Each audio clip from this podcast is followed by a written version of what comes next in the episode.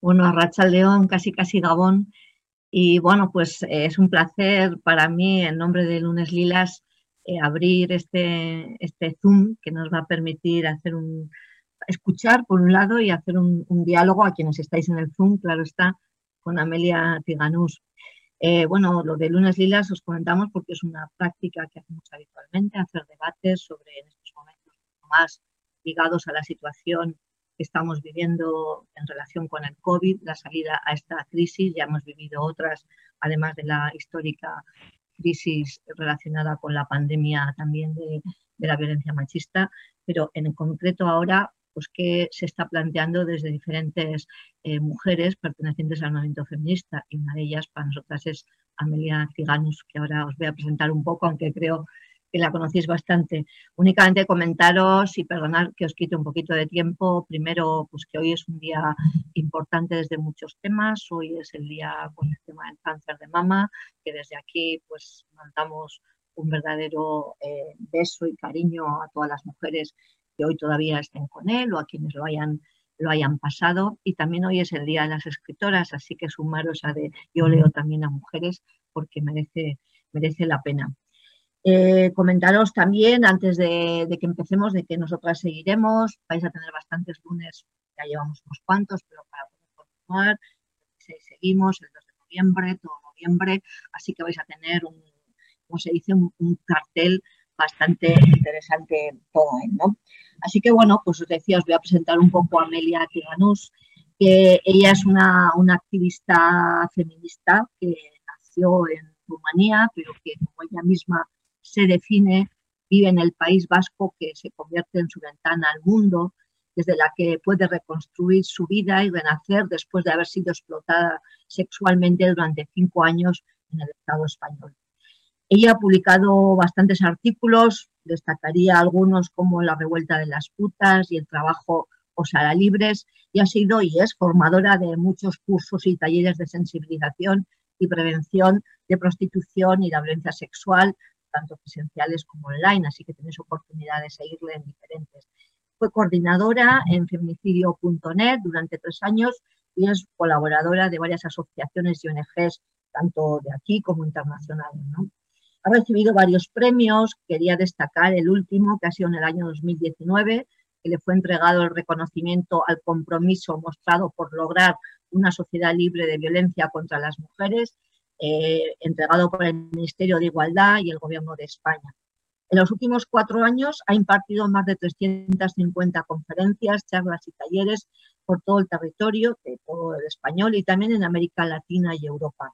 Ella es militante del movimiento abolicionista del País Vasco, EMMA, y fundadora de Margi, una asociación dedicada a luchar de manera integral por un futuro libre de explotación sexual y reproductiva de mujeres y niñas desde su dimensión local, nacional e internacional.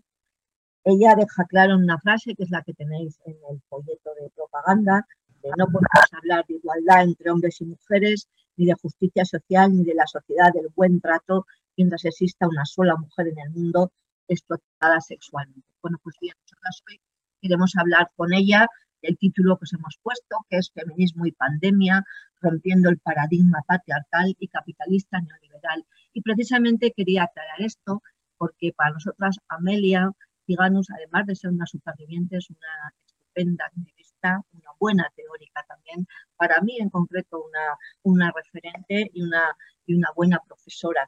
Así que queríamos, teníamos especial interés en escucharle en estos momentos, independientemente de las posturas, de si somos abolicionistas o no lo somos, sino cuál es el planteamiento que ella nos plantea. Y aclaro esto porque el lunes Lilas tiene debate interno y no tiene una posición tomada ante ese tema que he comentado y que para nosotras es importante, pero no es el tema fundamental por el que hoy tenemos aquí a Amelia. La tenemos como activista y profesional de la causa feminista. Así que Amelia, todo, muchísimas ganas de escucharte, todo nuestro cariño y a veces es un placer poderte tener. Bueno, muchísimas gracias, Tere. Eh, quería agradecer la, presentación tan, cariñosa que, me has hecho, agradecer también la invitación a Lunes Lilas y también, por supuesto, a Radio Rebelde Republicana, que nos da el, apoyo técnico y todo, todo, todo, el apoyo, no solo técnico, ¿no? son unos grandes aliados en, esta nuestra lucha feminista. El título de, mi intervención de hoy es muy, ¿cómo lo diría yo? promete mucho, ¿vale? Espero estar a, la altura de, lo que, de lo que os hayáis eh, imaginado a la hora de, apuntaros o de tomaros eh, esta tarde el tiempo para, dedicármelo. Eh, y por lo tanto me siento en la obligación también de agradeceros la presencia, porque esto vale que lunes Lilas, Tere, yo y Radio Rebelde Republicana nos impliquemos para hacerlo, pero sin el público no tendría sentido. Eh, voy a, primero voy a intentar explicar el porqué del, del título de, esta mm, intervención y esto tiene que ver con, un proceso, un proceso personal de, aprendizaje, porque yo creo que esto es lo más importante de, siempre seguir aprendiendo, siempre seguir escuchando, siempre seguir reflexionando. Y principalmente se lo tengo que agradecer a, mi psicóloga, que se llama Carmina Serano, que además eh, también forma parte del movimiento abolicionista del País Vasco y para mí es una figura de referencia.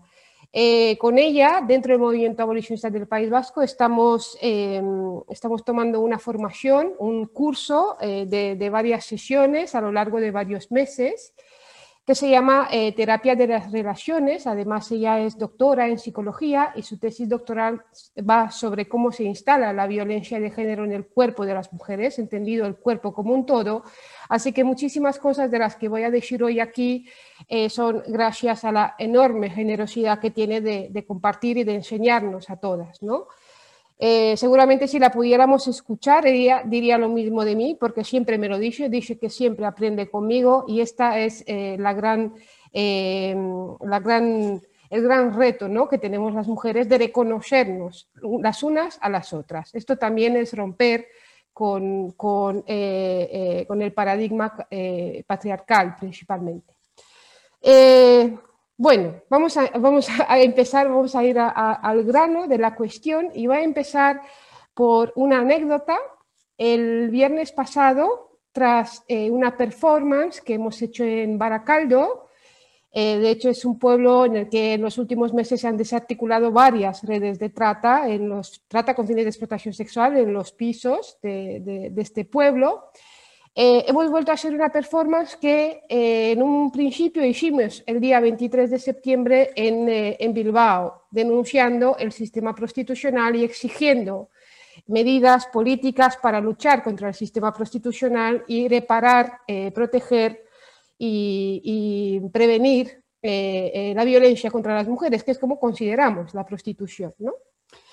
Eh, tras, tras esta, esta, performance eh, fui a tomar eh, un café y estaba en la terraza de, de, un bar y al girar la cabeza y al mirar por la ventana dentro del, del bar vi a tres chicos, que, jovencitos, que estaban hablando y uno justo le pasaba el móvil para que otro viera, otro que estaba de espaldas hacia mí, viera algo en el móvil. Entonces, justo en el momento en el que yo giro la cabeza, sin más, veo que le estaba enseñando en el móvil la foto de una mujer eh, desnuda, que se, bueno, pues desnuda sí, pero totalmente eh, abierta de piernas y con eh, la vulva totalmente ahí como en primer plano, ¿no? En ese momento me sentí muy violentada. yo creo que fue la primera vez que me causó tanta impresión porque no me esperaba ver en ese contexto una imagen de una mujer sexualizada, cosificada, una mujer eh, que, representa la, denigración de, todas nosotras, ¿no? Y, también me hizo reflexionar sobre cómo nos ven los chicos, los hombres, a las mujeres cuando constantemente están recibiendo eh, en, todos los dispositivos móviles imágenes de este tipo que les, les divierte, que les sobreexcita, y que nos hacen eh, eh, y nos siguen eh, transformando y convirtiendo en meros cuerpos, en meros objetos para, para, para uso y para disfrute. ¿no? Entonces, también esto me, recordó cómo había llegado a tener esta conciencia, porque probablemente hace unos años no habría vivido esta situación con, estas sensaciones, con estas emociones y mucho menos con estos pensamientos, porque eh, para nombrar la realidad hace falta eh, poder identificar la violencia principalmente. Así que hace más de cinco años, cuando me convertí en aprendiz de feminista, de hecho me sigo considerando aprendiz, porque esto es, constantemente estamos en, esta, situación ¿no? de, seguir aprendiendo, de seguir creciendo, eh, me encontré con, algo maravilloso que me estaba dando respuestas a todas mis preguntas, pero sobre todo me estaba dando eh, eh, palabras para nombrar aquello que yo había vivido. Yo tenía una experiencia vivida, eh, tenía una inteligencia eh, eh, vivida, ¿no? A través de, pero no sabía nombrarla, ¿no? Y la verdad es que fue fascinante el viaje a través del feminismo y, gracias al movimiento feminista y a las feministas que, me han acompañado.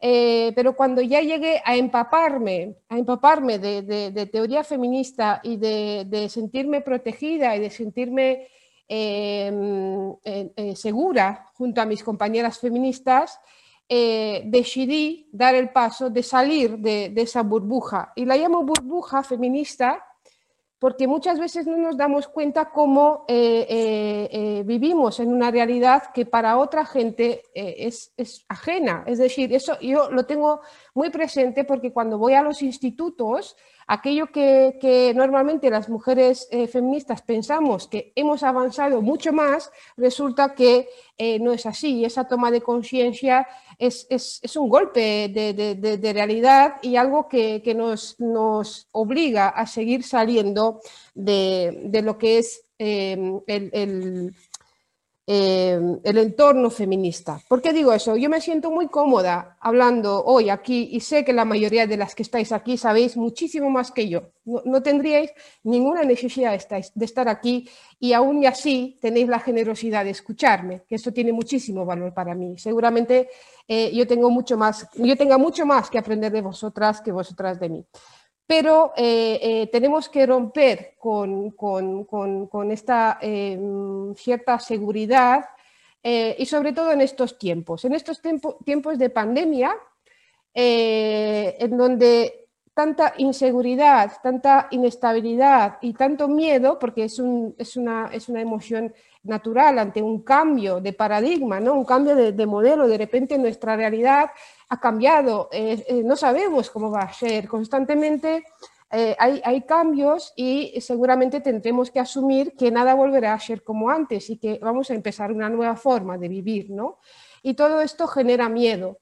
Y ahora mismo me estoy sacando el acceso a la universidad porque quiero estudiar psicología y entre las asignaturas tengo historia y justamente ahora estamos estudiando sobre el fascismo y sobre el nazismo y cuáles fueron las condiciones para que eh, se dieran eh, todas esas barbaridades a lo largo de, la historia que siempre quedará ahí. Entonces, esto me hace reflexionar también sobre las dinámicas que se crean cuando hay inseguridad, cuando hay miedo y cómo nos agarramos a lo que conocemos muchas veces eh, y, y, nos cerramos en banda. Es una reacción totalmente humana, ¿no? Es, algo que, está ahí. Entonces, eh, eh, a mí me preocupa, eh, personalmente me, preocupa la polarización que, se está dando.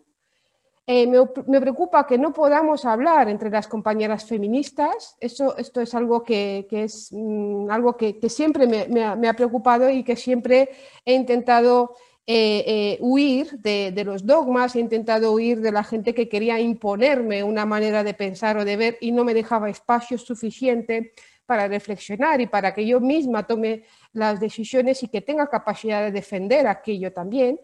Entonces, todo esto eh, está en juego ahora mismo. ¿no? no sé si habéis visto la serie El dilema de las redes, seguramente sí, porque es una serie que, que está como muy en boca de todo el mundo.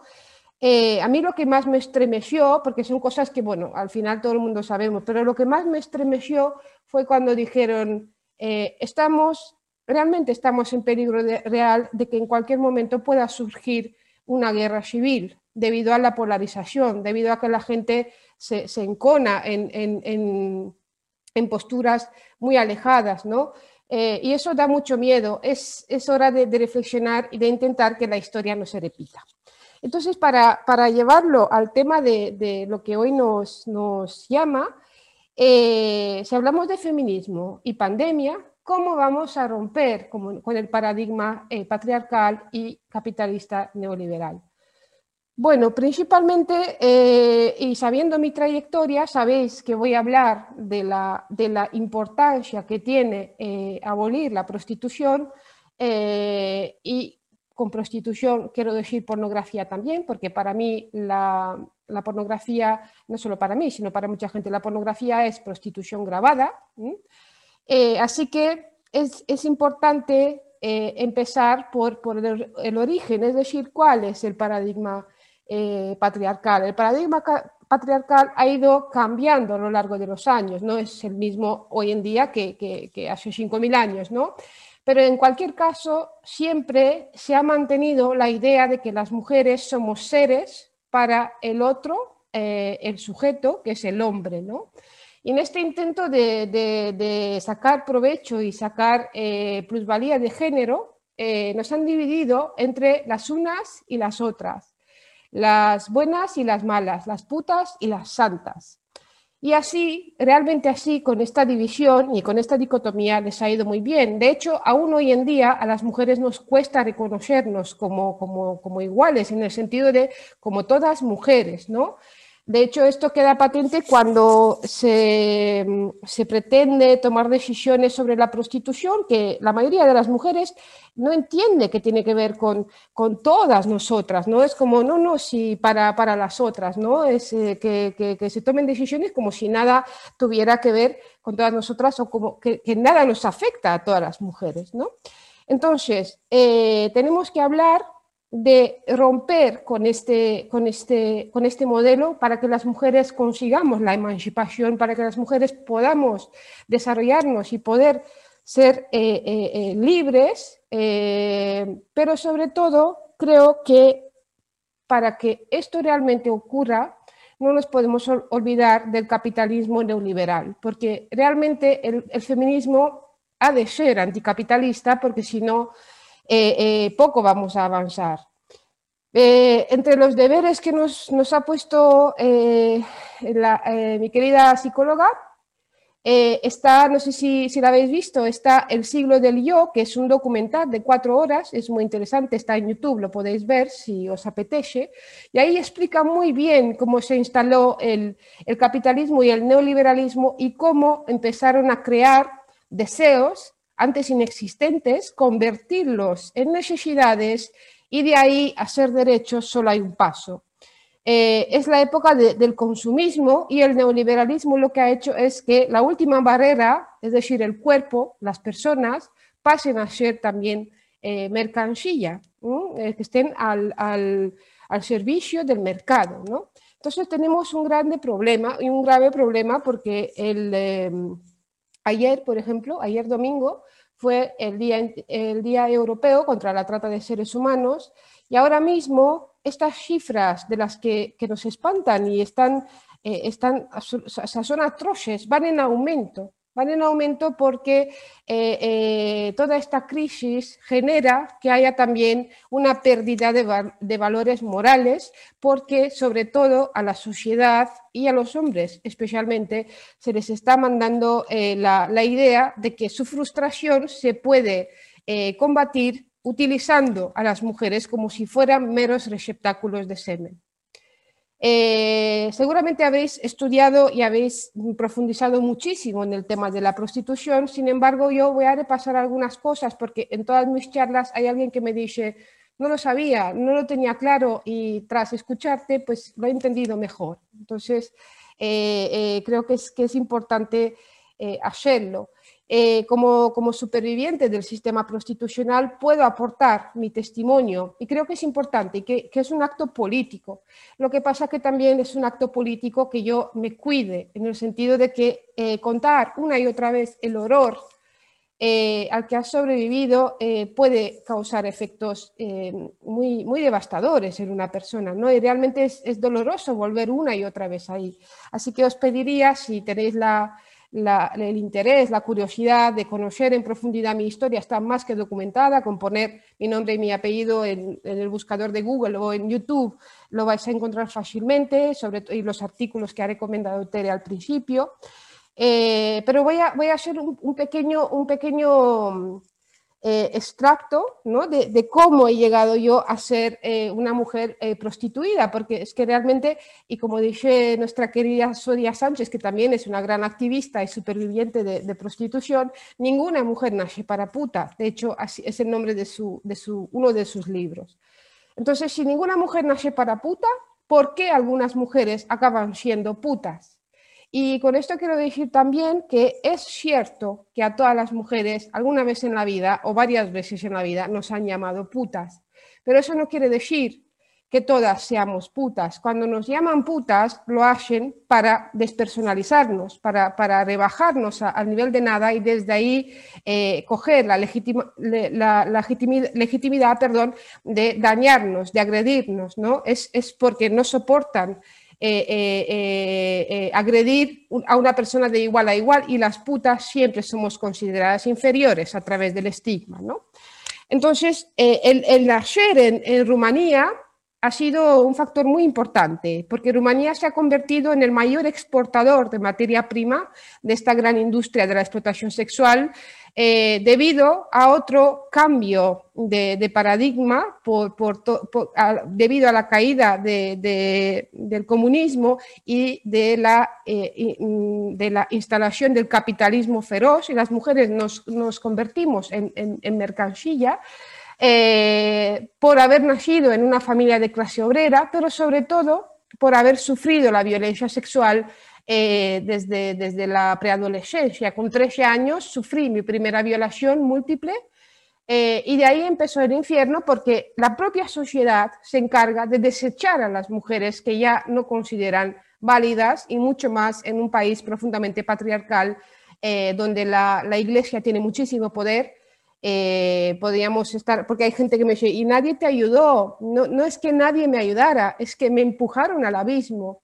Y les pongo como ejemplo eh, eh, y les pregunto, eh, hace 50 años aquí en España, ¿qué, ¿qué, hubiese pasado con una mujer que, había sufrido una violación o había sido madre soltera, por ejemplo? ¿Alguien le hubiera ayudado?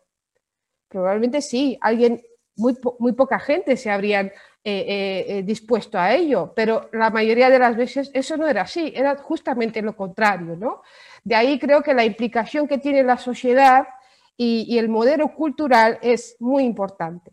Bueno, y así acabé, tras años de sufrir violencia, así acabé en, eh, estos prostíbulos que, bueno, que ahora mismo dicen que están cerrados y no están cerrados en situación de, pandemia, en esta situación tan terrible que estamos viviendo, los puteros en sus foros de puteros, eh, porque tienen también esto, eh, porque es como es, un producto más. Entonces, el TripAdvisor para los hoteles, para los restaurantes, pues lo hay para las mujeres, donde se puntúan a las mujeres, donde se recomienda a las mujeres, donde ellos mismos dicen que, bueno, ahora como están tan desesperadas con un plato de jamón y una botella de vino, se pueden quedar contigo toda la noche. Es decir, tenemos un grande problema cuando los hombres no son capaces de, sentir empatía hacia las mujeres, ¿no?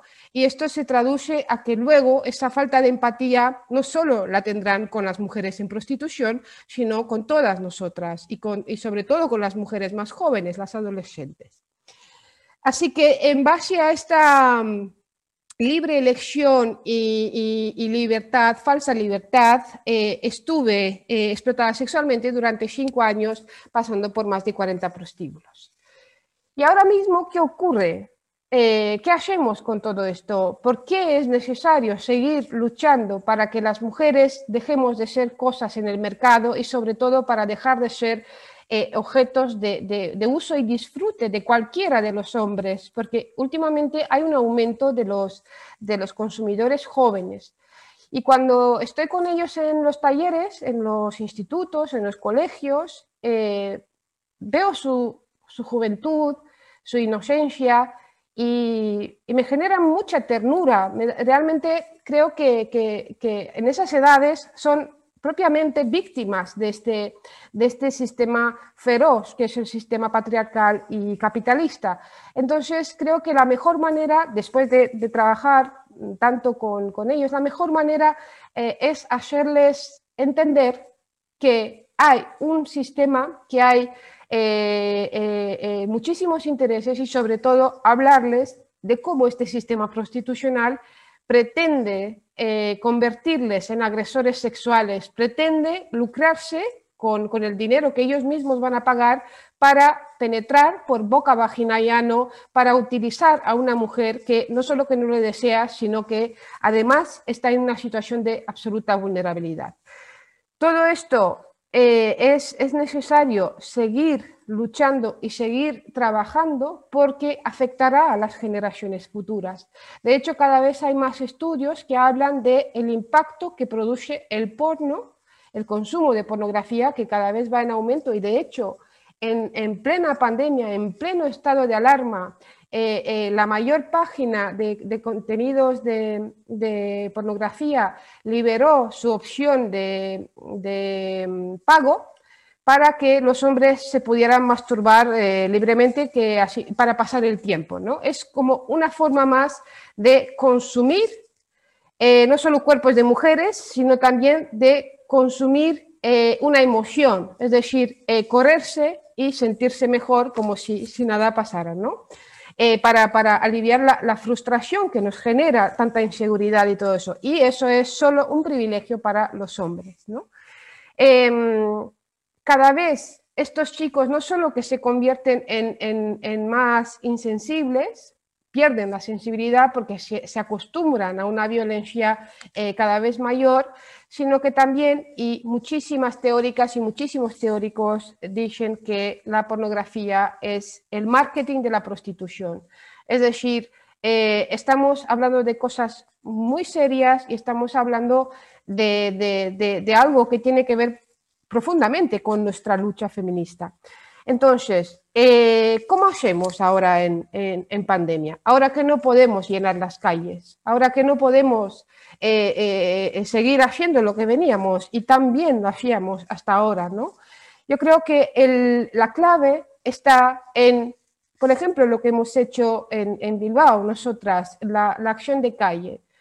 Eh, guardando las distancias de seguridad, por supuesto, eh, em, representando eh, al Estado proxeneta, representando a los proxenetas y a los prostituidores, a los puteros, a través de un hombre encapuchado con cuatro cadenas a la que cada una de las mujeres que iban atadas, eran tres mujeres, y un ataúd para denunciar también las mujeres asesinadas en el sistema prostitucional, que ni siquiera son eh, cifras oficiales de violencia de género lleguen a las plazas, a las calles de la gente que se está tomando un café que nunca jamás iría a escuchar eh, una conferencia eh, feminista o ni siquiera se pondría en Zoom a, escuchar o en Facebook, da igual, y, escuchar nuestro manifiesto y ver algo tan impactante, es decir, recuperar aquello que hacíamos antes de que las redes lo inundaran todo, antes de que se crearan todas estas eh, pequeñas comunidades en las que, y vuelvo a hablar del dilema de las redes,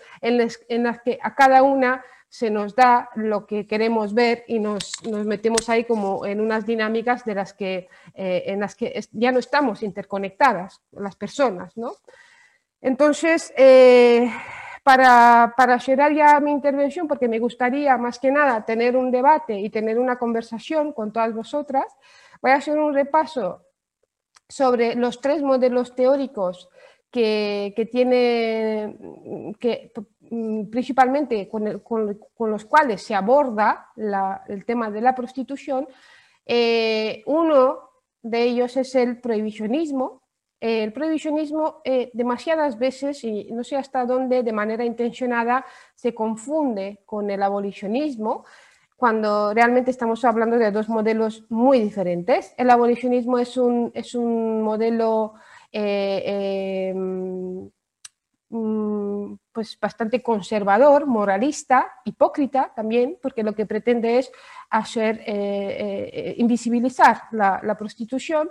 Y después se supone que en este modelo teórico eh, todos los actores del sistema prostitucional son castigados y perseguidos. Bueno, eso es la teoría. En la práctica eh, son las mujeres las que acaban siendo eh, castigadas y perseguidas. Por ejemplo, este modelo está implementado sobre todo en países de Europa del Este, Rumanía tiene un modelo prohibicionista y esto eh, responde también a intereses económicos que tiene Rumanía porque le sale mucho más barato exportar la mercancía que tenerla para consumo nacional. Eh, y claro, en esa situación es más fácil convencer a las mujeres que eh, es mejor que se vayan de, Rumanía para, venir a España o a Italia o a Alemania. y este modelo ha ido de la mano con un modelo que se llama regulacionista o reglamentarista, en el cual eh, se pretende dar derechos laborales a las mujeres que están en situación de prostitución. Bueno, este es un modelo que, ha fracasado en varios países. Eh, no hace falta hacer experimentos crueles con vidas humanas, porque ya, ya, está, ya hemos visto lo que, lo que ha ocurrido en Alemania, lo que ha ocurrido en, en Holanda, lo que está ocurriendo ahora mismo en Nueva Zelanda, por ejemplo. Eh, la trata no solo que no, no, disminuye, sino que va en aumento porque la demanda crece, las leyes educan, los hombres reciben el mensaje de que es el propio Estado el que, el que le, garantiza un lugar físico donde él pueda seguir siendo el hombre de siempre. Eh, y la situación de las mujeres no ha mejorado, ni mucho menos, sino que ha empeorado porque las prácticas son cada vez más violentas, más denigrantes eh, y más perjudiciales para, para la salud. Entonces, eh, el, modelo estrella, desde mi punto de vista siempre y de, cada vez más mujeres, lo ven cada vez más claro, es el modelo abolicionista, eh, que pone en el centro los valores eh, feministas, es decir, de emancipación de las mujeres, para que no dependa, para que su grado de autonomía no dependa del grado de satisfacción sexual que les dan a los hombres.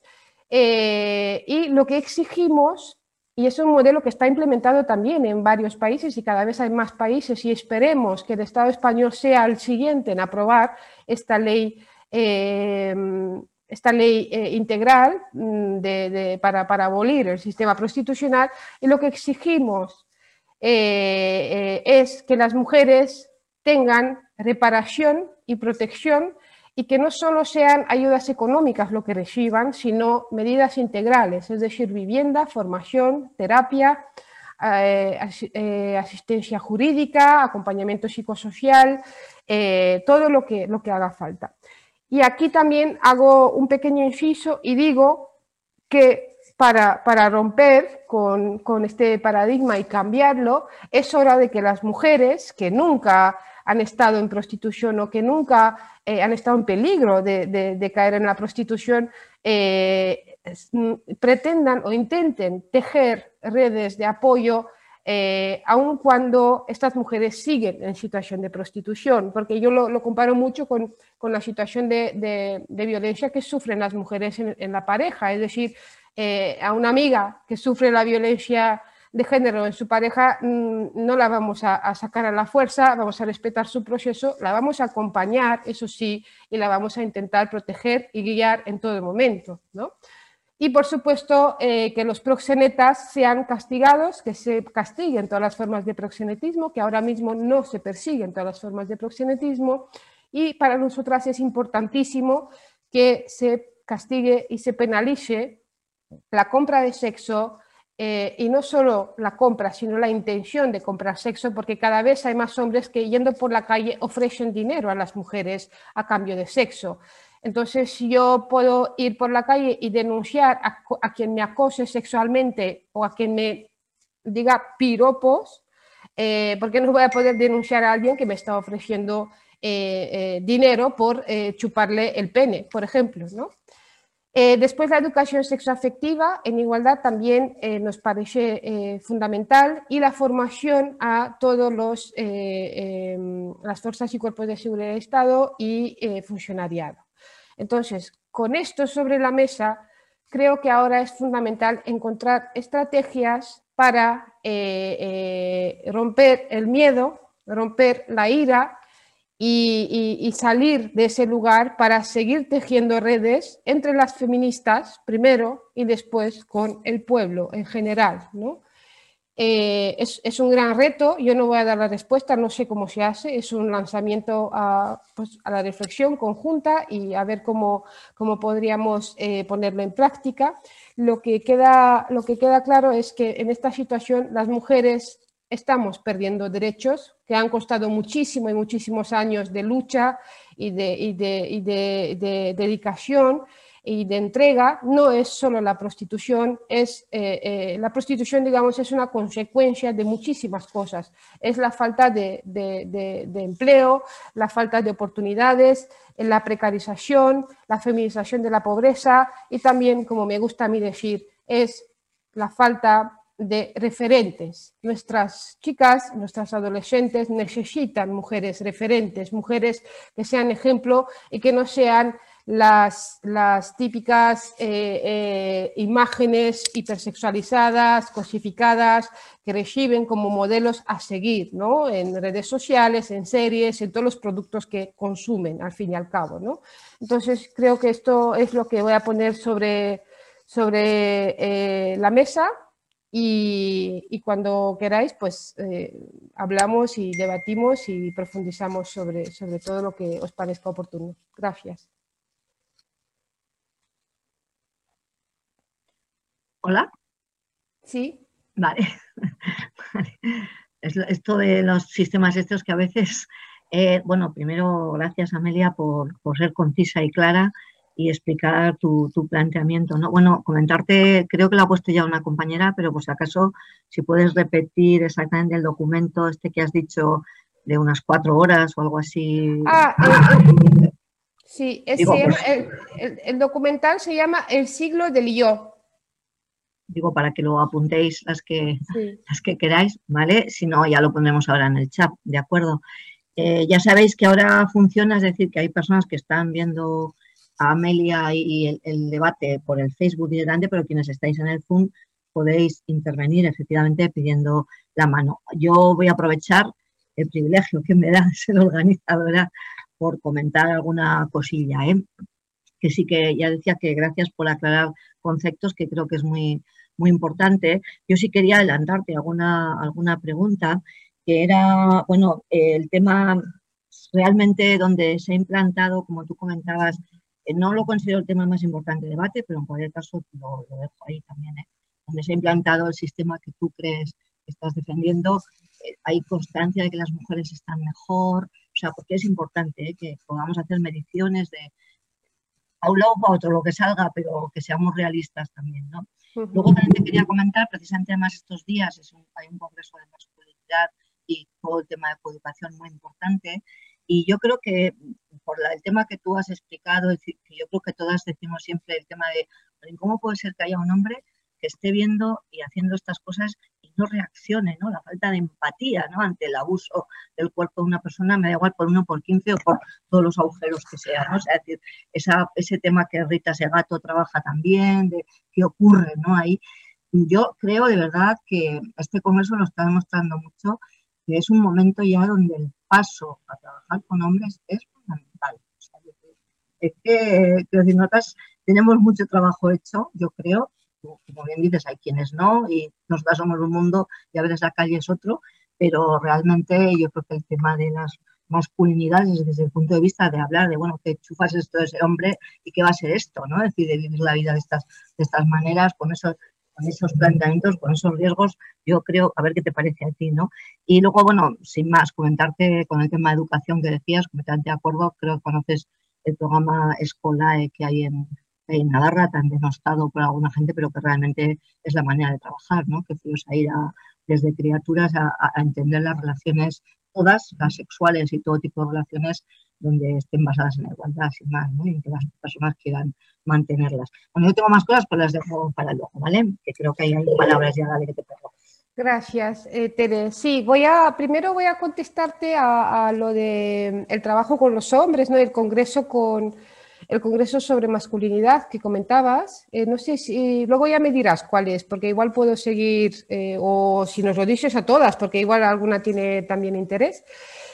Así como he dicho antes que, la pobreza para las mujeres es también la falta de referentes, de ver mujeres de, ejemplo de, feminismo, ejemplo de, emancipación, de, todo lo que estamos trabajando, creo que los, sobre todo los chicos adolescentes, eh, están, también sufren esa pobreza de falta de referentes. Sus referentes son eh, los típicos machunos, jugadores de fútbol que tras ganar el campeonato se van de putas y, cosas por el estilo. Entonces, hacen falta hombres, yo creo, hacen falta hombres que sean referentes para otros hombres y que den un paso adelante y, principalmente eh, eh, mojarse y poner ahí donde tienen que estar con los otros hombres el foco de su, de su trabajo. ¿no?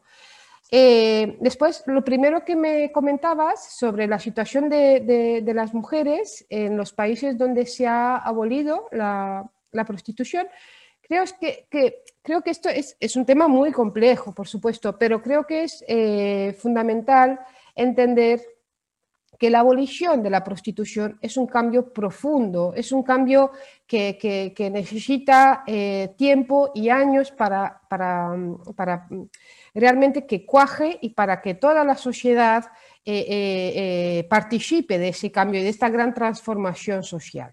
Ahora bien, lo que se ha podido demostrar es que las mafias, por ejemplo, los proxenetas, no pueden, no tienen tanto margen de maniobra como lo tienen en los países donde o es legal, como es el caso de España, o está eh, legalizada la prostitución, donde directamente son considerados empresarios del sexo, o sea, ya están elevados al rango de empresarios, porque si es un trabajo, pues ellos son empresarios y la explotación sexual es considerada explotación laboral, como si más, como si fuera lo mismo apretar tuercas que, que, se te corran encima de la cara. O sea, eh, es, es, es, impensable un planteamiento así.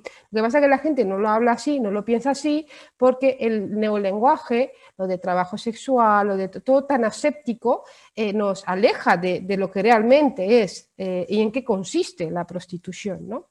La situación de las mujeres creo que ha mejorado lo suficiente como para que eh, no sufran la violencia eh, eh, putera. Es decir, quizás las mujeres que, han, que, han, salido de la prostitución no estén en, en, la mejor situación, como tampoco lo estamos las demás mujeres. En general, digo, no puede haber alguna que esté mejor, pero en general las mujeres no estamos como para tirar cohetes, ¿no?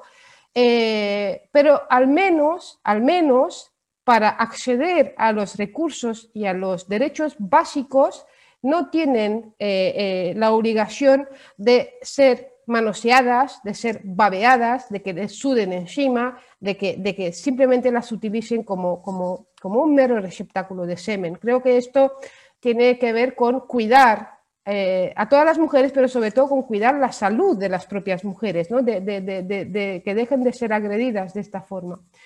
Eh, desde discursos que defienden la prostitución como un trabajo, siempre se dice que eh, la situación de las mujeres no es la mejor porque no sé qué, no sé Por supuesto, esto, esto es un es un, trabajo que tenemos que hacer toda la sociedad y sobre todo exigir a nuestras instituciones que se garanticen esos derechos básicos, no solo para las mujeres que están en prostitución, sino para las que están a un paso de caer en la prostitución. Con toda esta situación, muchísimas mujeres se han quedado en paro o sin, ingresos, están en situación de desahucio. Entonces, la, salida no puede ser eh, eh, eh, ser prostituida por cualquiera que le sobre un billete, ¿no?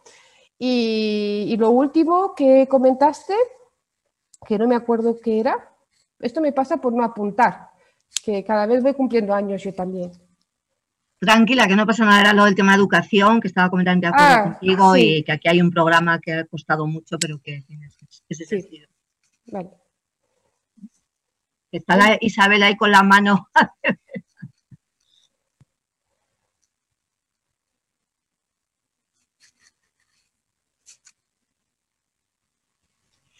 ¿Me escucháis ahora? Ahora, ahora, ahora. Vale. Nada, pues buenas tardes, eh, Tere, por invitarme a esta, a esta charla, conferencia. Hola Amelia, espero que estés bien y te felicito muchísimo. Eh, y luego, bueno, el resto de las compañeras Sole, creo que hay un mozo, ¿no? José María Murillo. Pues hola al mozo también, que está solo como valiente, que debe ser. De mi eh, pueblo, de mi pueblo. Ah, de tu pueblo encima, o sea, de Estella. Pues bienvenido. No, no, no, de mi pueblo de origen, Binefa, de Aragón. Perdona, perdona, perdona. No, lo que, lo que yo quería un poco, si quieres, eh, simplemente Amelia, lo que tú más o menos dices es lo que todas estamos eh, viviendo, porque en realidad, aparte del feminismo, de la lucha feminista, de la violencia de género, de la prostitución, de, la pornografía infantil, de la trata, de la precariedad, de la que la mujer tiene, em, o sea, que la pobreza tiene cara de mujer, yo creo que el COVID-19 nos está cambiando a todos. Yo creo que el COVID-19, eh, hay muchos estados que les viene de maravilla esta pandemia para quitarnos derechos, pero nos dan un montón de deberes porque ahora cuando pierdes el trabajo ya no es la culpa de tu empleador, es la culpa del COVID, es diferente, es algo el COVID, ahí un bichito por ahí, ¿no? Yo creo que todo esto nos hace que al final nos sentamos también impotentes y que esa impotencia nos va a dar o nos produce ya una angustia un, estrés eh, de demasiado, luego tener miedo que nos vamos a enfermar o que alguien en nuestro entorno se enferme. Entonces, ¿qué pasa? No salimos mucho, no intercambiamos mucho, no interactuamos mucho, si hay una concentración no vamos, si hay cualquier movida social, por pequeñita que sea, tampoco participamos. Y luego es verdad, y luego de acuerdo, estamos ahora con lo digital, ahora estamos en un Zoom, pero lo digital, no mucha gente tiene un, ordenador súper eh, moderno. A mí ya me, creo que es el tercero que me uso desde que empezó la pandemia, pero con tanta conferencia se me ha, perdonar, se me han jodido todos, porque claro, los, los cansas muchísimo.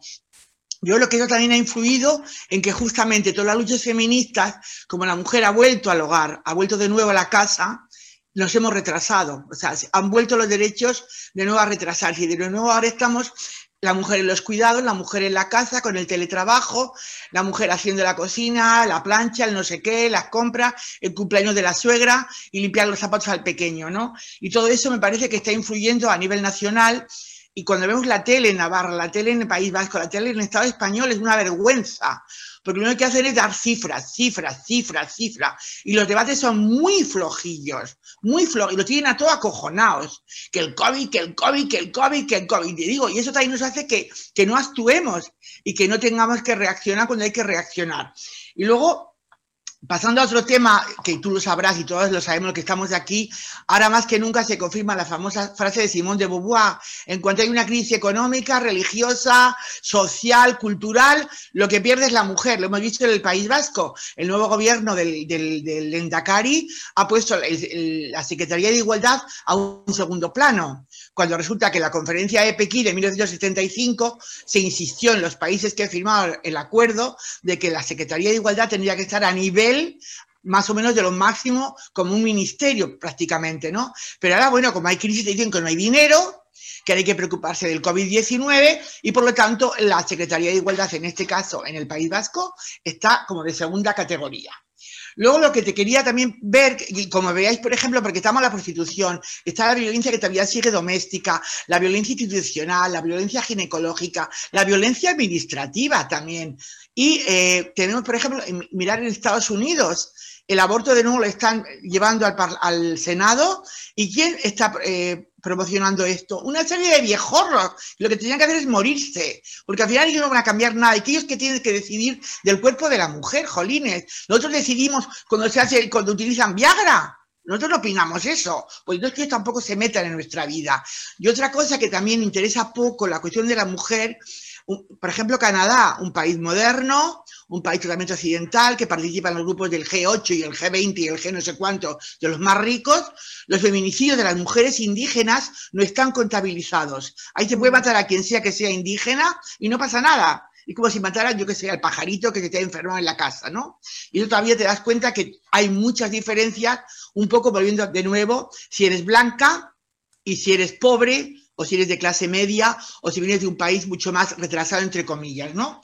Y luego, ya lo que te quería preguntar también es, eh, a ver, eh, tú que eres eh, abolicionista, yo soy de la plataforma Navarra de Abolición, ¿qué, ¿qué faltaría para convencer, tú que has tenido más desgraciadamente la práctica y la teoría, ¿qué faltaría para convencer a las regulacionistas para que se vengan a nuestro terreno. Porque si nos fijamos, el, tema de la abolición está desde la Comuna de París, desde 1870, y luego siguió con nuestras mujeres de la primera, de, la, los años 30, o sea, que dijeron que había que abolir la prostitución, e incluso los bolcheviques en Rusia, o sea, querían, entonces, según tú, ¿qué faltaría como más argumentación, como más para que las regulacionistas que hay muchos sindicatos, hay partidos, hay mucha gente, entre comillas, importante, para que podrían pasar al bando abolicionista. Mm. Gracias. De nada. Eh, bueno, que me ha encantado tu intervención. Yo creo que deberías de haber dado tú la charla. Eh, bueno, sobre el miedo que comentabas al principio, claro, yo hice un pequeño inciso sobre el miedo y no me refería solo al miedo a enfermar. Es el miedo a lo desconocido, el miedo a lo que pasará, el miedo a, que todo ha cambiado de, repente, ¿no? Eh, y ante, ante el miedo, yo creo que, hay, unas respuestas muy humanas que, nos, eh, caracterizan. Eh, uno puede ser el cerrarse en banda en, un, en un, intento de protegerse y, otro es salir eh, a, explorar, eh, muchas veces con unos niveles de ira y de violencia más altos de lo normal, porque todo está sobre la base del miedo. ¿no?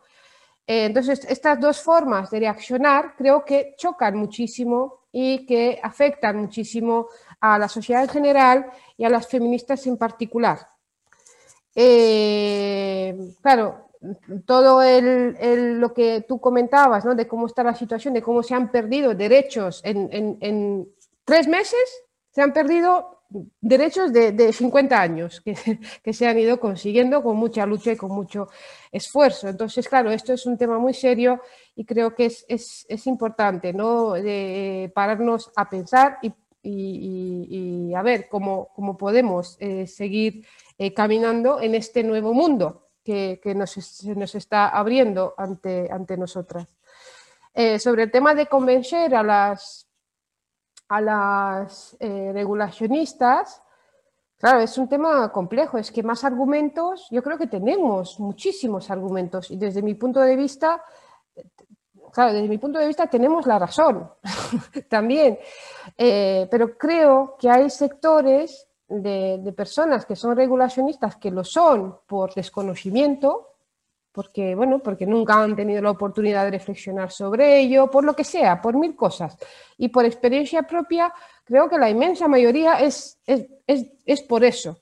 Porque han tenido, incluso siendo mujeres feministas, pero si se han ocupado más de, del tema de, eh, la violencia en el marco de la pareja, o se han ocupado más de, mm, yo qué sé, del tema de la eh, eh, explotación laboral en el ámbito de los trabajos feminizados. O sea, cada una, como, es, como tenemos tantas cosas que hacer, cada una se ha ido como centrando en en un tema.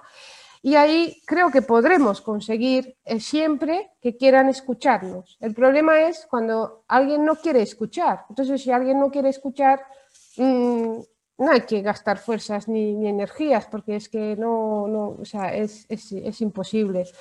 Creo que los argumentos que tenemos son muy buenos y es seguir y seguir y seguir diciéndolos, porque aunque parezca que no, que no avanzamos, siempre hay gente que aunque no lo diga en el momento, se, producen eh, cambios profundos en su manera de ver la, vida, el mundo, y quizás no en ese momento, pero dentro de, eh, o sea, al mes de tener, de escuchar el discurso abolicionista, empieza a hacer otras conexiones y a ver el mundo de, otra forma y a, y a, cambiar. O sea, muchas veces queremos que sea ya. O sea, yo te lo explico y tú dime que me has entendido y que es así. Pero claro, esto no, no, funciona así con nada. Entonces tenemos que tener mucha paciencia y seguir haciendo a pico y pala lo que, lo que ya venimos haciendo. O sea, no, hay, no puedo dar otra respuesta más, más esperanzadora, sino que seguimos a pico y pala y por desgracia en un punto eh, bastante más atrás del que estábamos hace unos meses.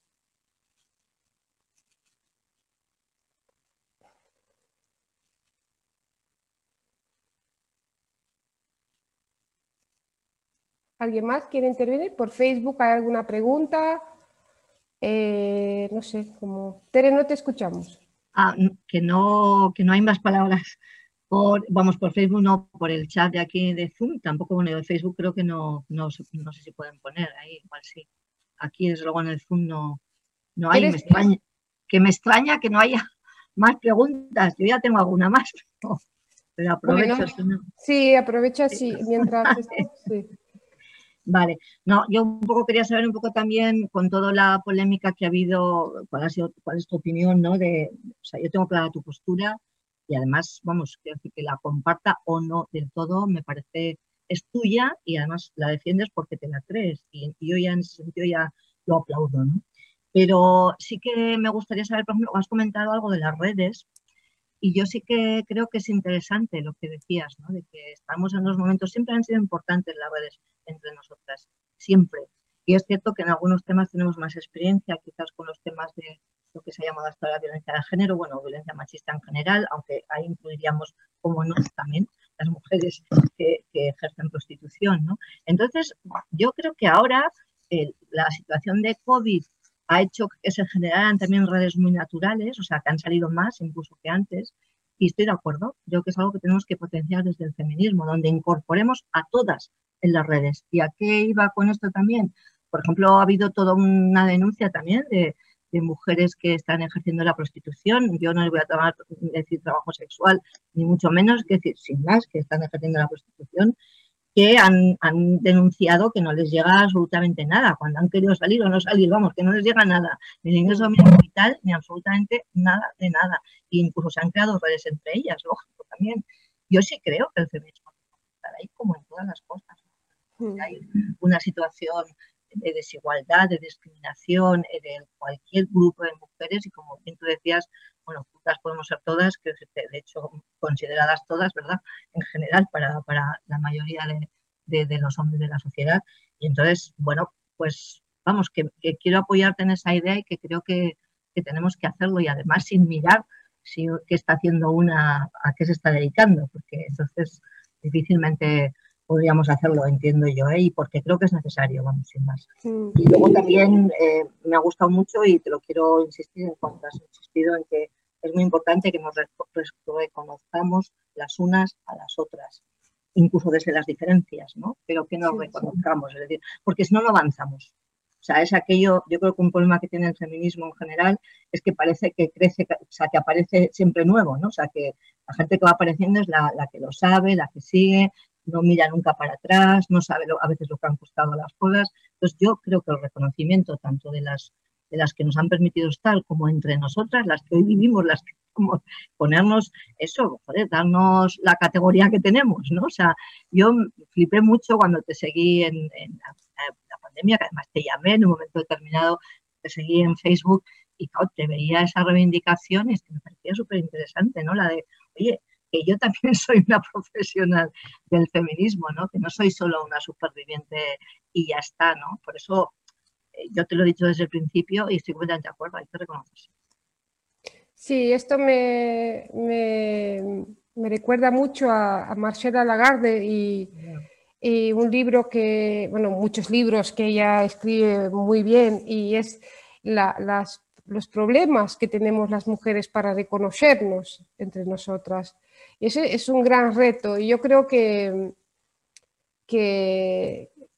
justamente para, romper eh, este, este paradigma y este modelo, sí, claro, el paradigma es modelo, pero para romper el paradigma eh, patriarcal en el cual lo masculino siempre ha sido considerado más valioso que lo femenino y claramente se ha manejado eh, en, términos de, quién es el mayor de la familia, el pater familias, quién, merece más respeto.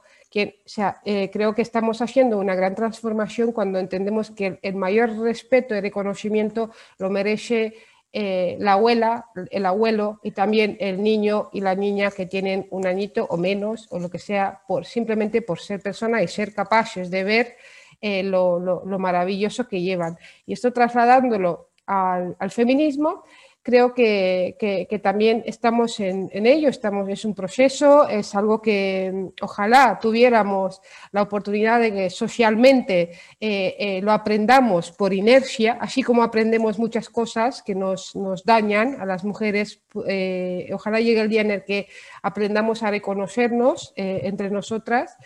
Eh, pero mm, bueno, yo creo que, lo estamos consiguiendo, lo estamos reivindicando, así que, bueno, cada una eh, creo que ponemos nuestro, nuestro granito de arena y sobre todo creo que se trata de ir mejorando eh, e ir mm, pues, mm, avanzando por, por este camino. Tiene la palabra Lucía, yo creo. Hola, buenas tardes a, todas y en especial a, Tere, que espero que estés recuperada ya, y a Amelia, que es, tarda un poquito, sí, eh, y Amelia, que es un placer eh, bueno, estar aquí esta tarde con vosotras, compartiendo esta tarde otoñal.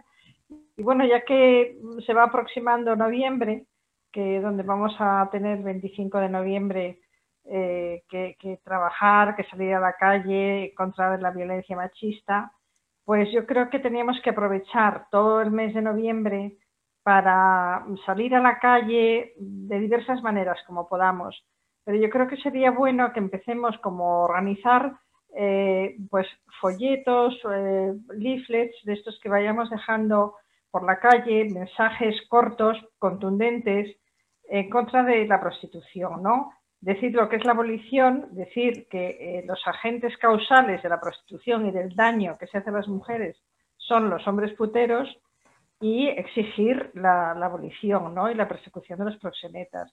Yo creo que tendríamos que empezar a, trabajar todo ese mes de noviembre con actos que cada una en nuestros, en nuestros lugares, con nuestras fuerzas, pues salgamos en grupitos pequeños de seis, de cuatro, lo que nos esté permitido por, por los confinamientos en los que estamos viviendo en cada lugar y salir de cuatro en cuatro eh, pues explicando o dando este, ese tipo de folletos, repartiéndolos, ponerlos en los parabrisas, en los parkings de los coches, que los hombres son los que usan los coches más que las mujeres, ya sabemos, y, hacer pequeñas acciones de estas, pero que tenemos que romper esa burbuja feminista que hablaba Amelia, con, yo creo que es un concepto que me ha gustado muchísimo porque tenemos que romper y traspasar como, sea, eh, eh, al, gran público, ¿no? no quedarnos entre nosotras solamente, sino pasar ahí. Y por eso yo propongo que hagamos acciones todo el mes de noviembre de cara a la abolición de la prostitución y que cada cual haga lo que pueda, porque hay plataformas en todos los sitios o en casi todos los lugares y yo creo que mm, organizarnos en, guerrillas, diría, en, en, sentido positivo, ¿no? En guerrillas feministas, pacíficas, por supuesto, que, y que hagamos este tipo de acciones como la que nos ha contado Amelia que habéis hecho ahí en el País Vasco. Bueno, pues gracias y, me he extendido un poco, pero buenas tardes a todas. Gracias, Lucía. Es siempre un placer verte y escucharte. Antes te he visto un, poquito por la, por la cámara. Em, sí, bueno, ¿qué voy a decir? Que, que, sí a todo. Todo lo que diga Lucía está, eh, está bien. Eh, simplemente comentar que aparte de la performance que, hemos hecho, que forma parte de, mm, un trabajo conjunto que hemos hecho en varias ciudades, eh, por ejemplo, hace poquitos días tuve eh, la, sorpresa y la verdad es que me hizo muchísima ilusión porque para mí también es importante que me reconozcan, ¿no? No solo por por ser eh, activista feminista, sino a nivel humano, mm, cuando, cuando somos y nos sentimos reconocidas, eh, eso nos alimenta y nos da fuerzas también, ¿no? Y me llegaba la, información con fotos y todo de que un colectivo de, compañeras de París, eh, Amazonas se llaman, habían hecho un collage con una frase mía en, pegada a la pared y, la frase, bueno, estaba en inglés, pero la frase es, eh, como no quieren escuchar nuestro no, compran nuestro sí. ¿no? que es, algo que he dicho varias veces sobre, sobre esto de no es no, ninguna agresión sin respuesta, vamos avanzando en general las mujeres, pero como ellos no, no están dispuestos a escuchar un no, pues van a comprar un sí a las mujeres más vulnerables. Y claro, ponía la frase y Amelia Tiganus y superviviente de prostitución. Y, y me pareció una acción, o sea, no solo porque era mi frase, sino con otras frases, con otras cosas, con, con, tal de ¿no? salir a la calle de cuatro en cuatro, de seis en seis o lo que sea, porque grandes manifestaciones mm, no, nadie piensa que, que, van a ocurrir, pero así eh, eh, en pequeño se pueden hacer cosas muy impactantes y utilizando también las redes después para difundirlas. ¿no? Una, una cosa, si no hay ahora palabras, sí que hay una pregunta en el chat es un poco larga y te la comento. ¿eh? La voy a eh, leer yo si ah, quieres. ¿sí? Para, digo, para, para así yo también lo entiendo. Sí, sí, sí. Eh, de Pilar. De, de, Pilar, sí. Me dice Pilar, me gustaría que incidieses en el planteamiento, Amelia, de la relación entre modelos entre países que favorecen la trata, exportación de mano de obra, que favorecen la trata, exportación de mano o sea, la relación entre modelo prohibicionista de determinados países de la Unión con otro modelo regulador en el papel de las normativas limbo como eh, las de España. Vale, y yo creo que, si entiendo bien, porque parece que como son dos frases, pero creo que es una. Eh, eh, si entiendo bien, y luego Pilar me dice si he entendido bien o, no,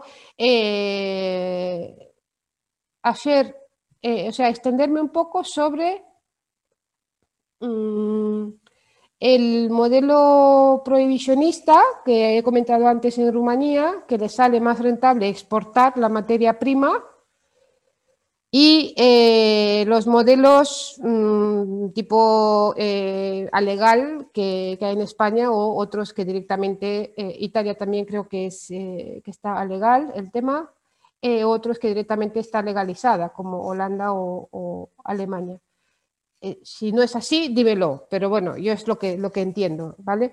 Eh, por supuesto que esto tiene todo el sentido que, sea así, porque es un, es un mercado internacional, global, por supuesto, y, y, al responder a la lógica del mercado y a la globalización, eh, y, teniendo claro de que las mujeres somos el producto de esta gran industria de la explotación sexual, tiene todo el sentido que se legisle eh, eh, de, tal manera para sacar el máximo provecho de la mercancía.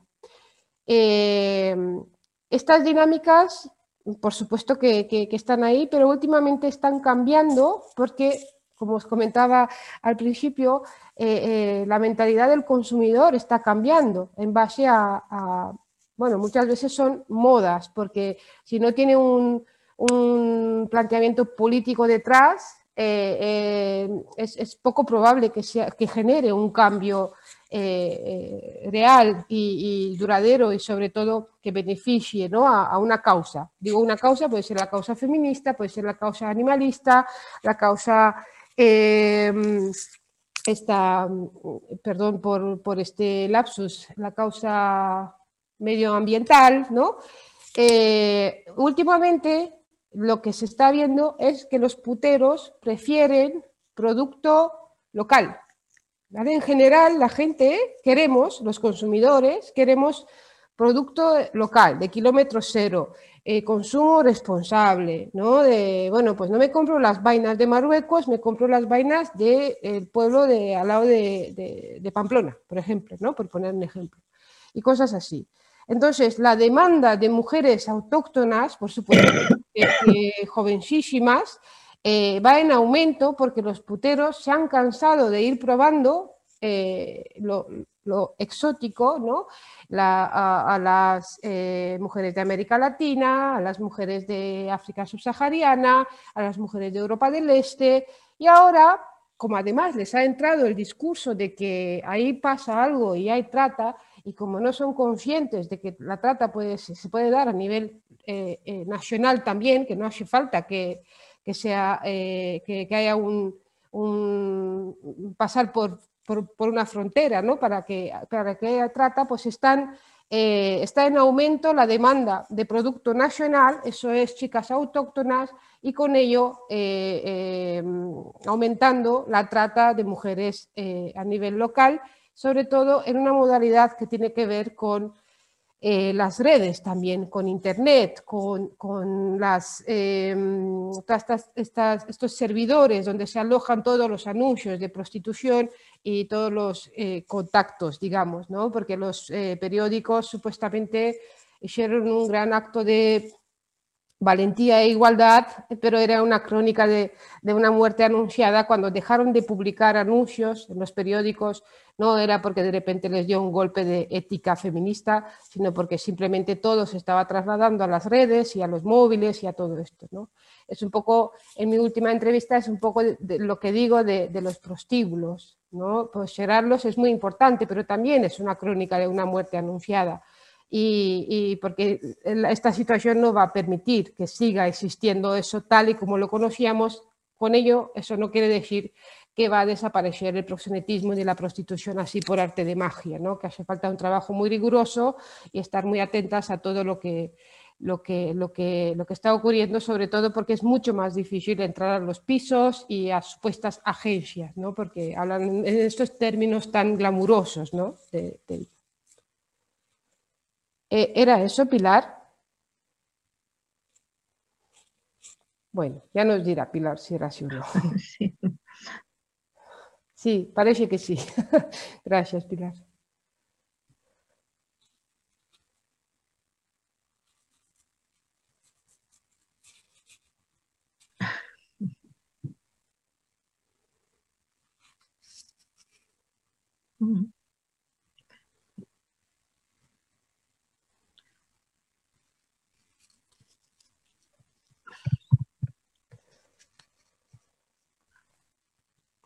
Yo he recibido una pregunta por privado y también está eh, pidiendo la palabra eh, la compañera ahí.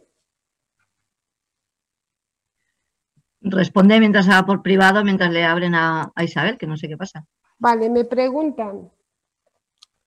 Eh, no voy a decir el nombre porque como me entró por privado, pues tal. ¿Qué piensas del activismo que hacen otras mujeres a favor de la prostitución? Hoy, a partir de las 18.30, había convocada una mesa redonda con derechos o clandestinas, donde participan eh, varias mujeres eh, que se dedican a la prostitución.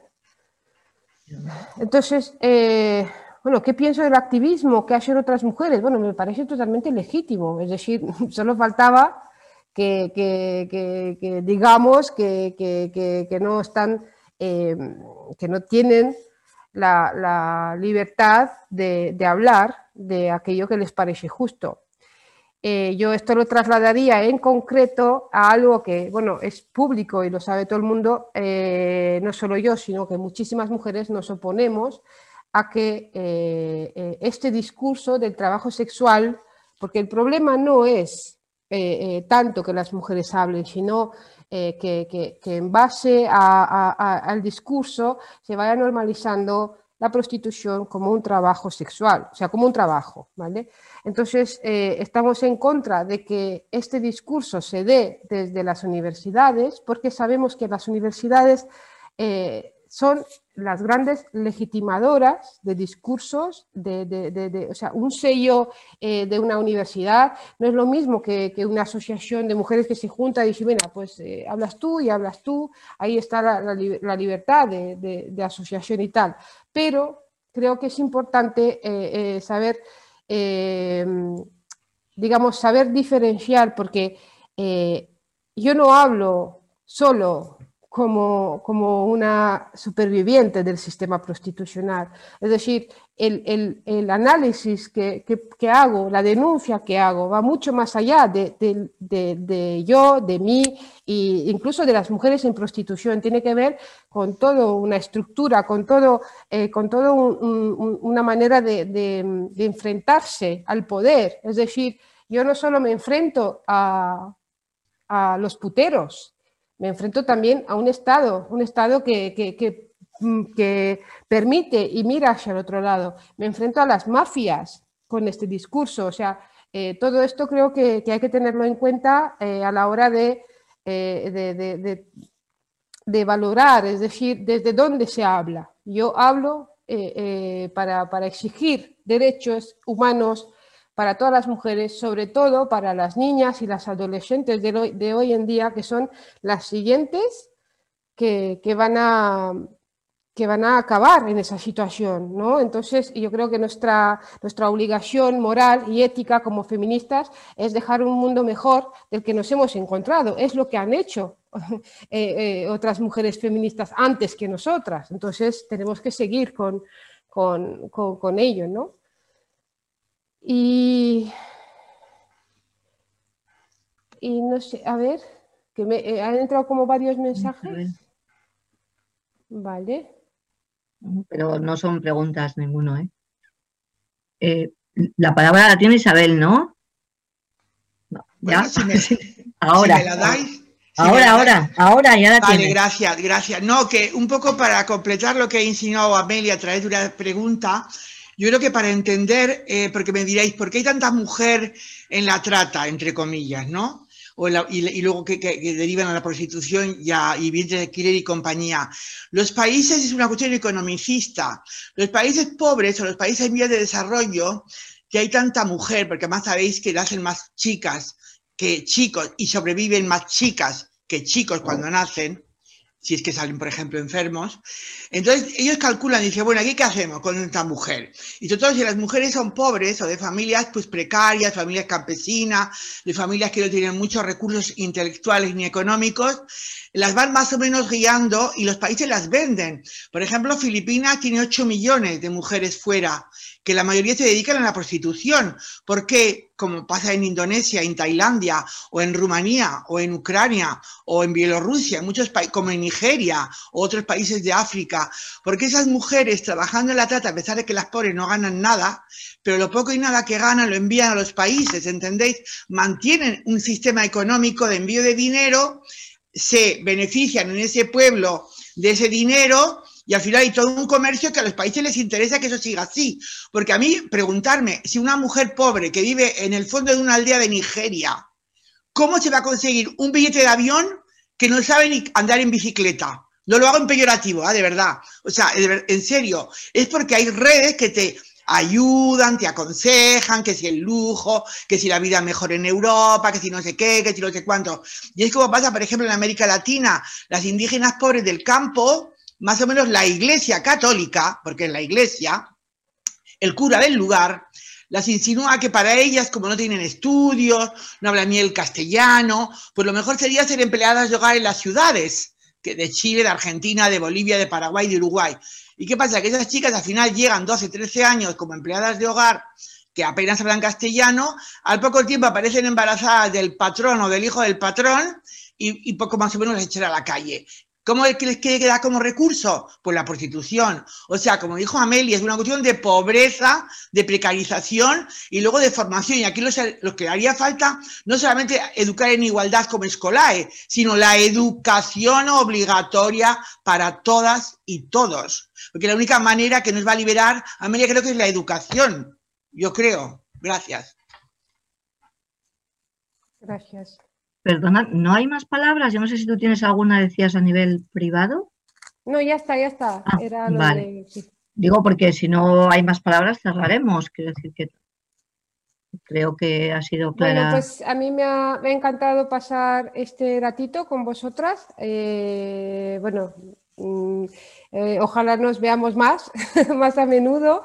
Eh, ahora mismo no me vais a ver mucho porque estoy metida en, muchos proyectos y sobre todo centrada en mis estudios, porque quiero seguir aprendiendo y seguir eh, creciendo, ¿no? Y, nada, resistiremos, seguiremos luchando e intentaremos eh, eh, recuperar esto que tan pronto y tan fácil se, pierde, ¿no? los derechos que, hemos conseguido con tanto sudor, sangre y lágrimas. Muchísimas gracias de nuevo y, nada, a cuidarnos mucho. Pues gracias, Amelia, de parte de Lunes Lilas y de, bueno, personal también bueno, para todas y el todo, José Mari que está por ahí, eh, bueno, ya sabéis que el lunes, bueno, creo que os habréis acabado de, enterar de que se acaba de cerrar Navarra, pero no importa, nosotros vamos a seguir con las actividades también online y de la manera que, sea, porque hemos claro que hay que resistir eh, por una vía o por otra y hay que hacer todo lo que podamos, tanto desde las reflexiones como de la práctica diaria que, como bien he dicho antes, nosotras somos totalmente partidarias de la creación de redes cada vez más amplias que realmente sigan construyendo sociedad donde las mujeres además estemos, porque ahora somos las nuevamente las más perjudicadas como de costumbre. Entonces, esto no hay que olvidarlo. Muchísimas gracias, Amelia. Seguiremos en los debates, seguiremos encontrándonos en, la lucha por los derechos para todas y, bueno, pues muchas gracias. Nos vemos. Espero que lo hayáis disfrutado. Un beso. Gracias. Adiós, gracias.